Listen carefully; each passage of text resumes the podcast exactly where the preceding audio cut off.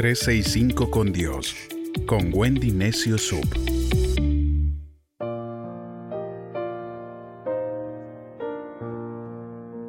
...13 de septiembre... Proverbios 13. Las bendiciones del justo. En los momentos difíciles es sumamente tentador ventilar nuestra frustración y contarle a la gente lo malo que fue el informe del médico o la manera en que ciertas personas simplemente no nos trataron bien. Pero aprendemos a cuidar nuestras palabras. El libro de Proverbios capítulo 13 verso 3 dice, el que cuida sus palabras, cuida su vida. El que descuida sus palabras, provoca su propia ruina. El hablar continuamente sobre el problema solo te producirá más desánimo y dicho problema cobra más vida y lo estás haciendo más grande. Voltea las cosas, no hables sobre el problema, habla acerca de tus promesas. En vez de quejarte y decir, ay, no obtuve el ascenso o no me promovieron, sé que cuando una puerta se cierra significa que Dios tiene algo mejor. Si tu amigo te comenta, oye, escuché que estas personas te hirieron, siéntete libre para reír y para explicar.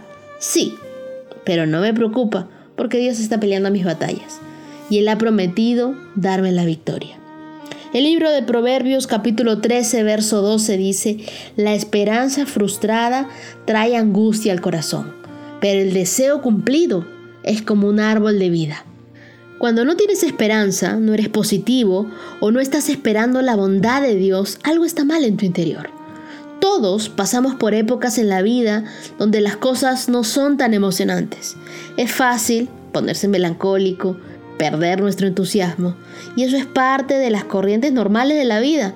Nadie vive en una nube de nieve con todo perfecto y emocionante todos los días. Nadie vive estilo Instagram.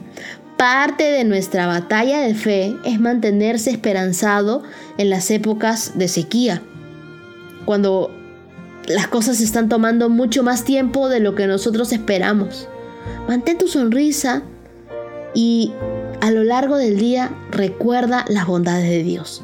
El libro de Proverbios capítulo 13 verso 21 dice, al pecador lo persiguen los problemas, pero al justo lo recompensan las bendiciones.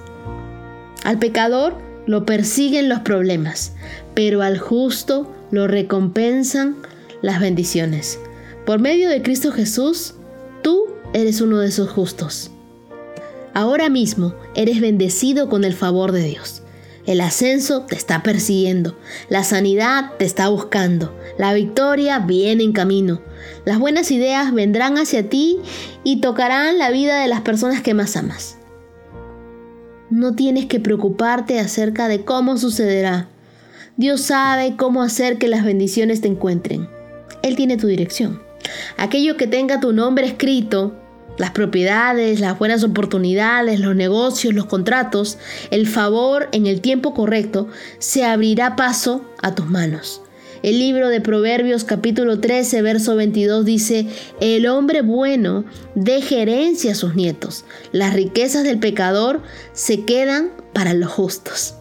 No tenemos que buscar las bendiciones de Dios, busquemos a Dios y las bendiciones te buscarán a ti. Aquí es donde nos equivocamos a menudo. Pensamos, tengo que obtener ese ascenso. Tengo que conocer a esta persona. Tengo que avanzar más rápido en mi carrera. Y es verdad, tenemos que usar nuestros talentos, ser determinados, dar pasos de fe, pero podemos permanecer en paz. Podemos aprender a descansar en Dios, sabiendo de que estamos creyendo en Él y es el mejor lugar para poner nuestra confianza. Entonces, las oportunidades correctas van a llegar en el tiempo correcto. Cuando tú eres una persona justa, hay algo que Dios tiene preparado para ti.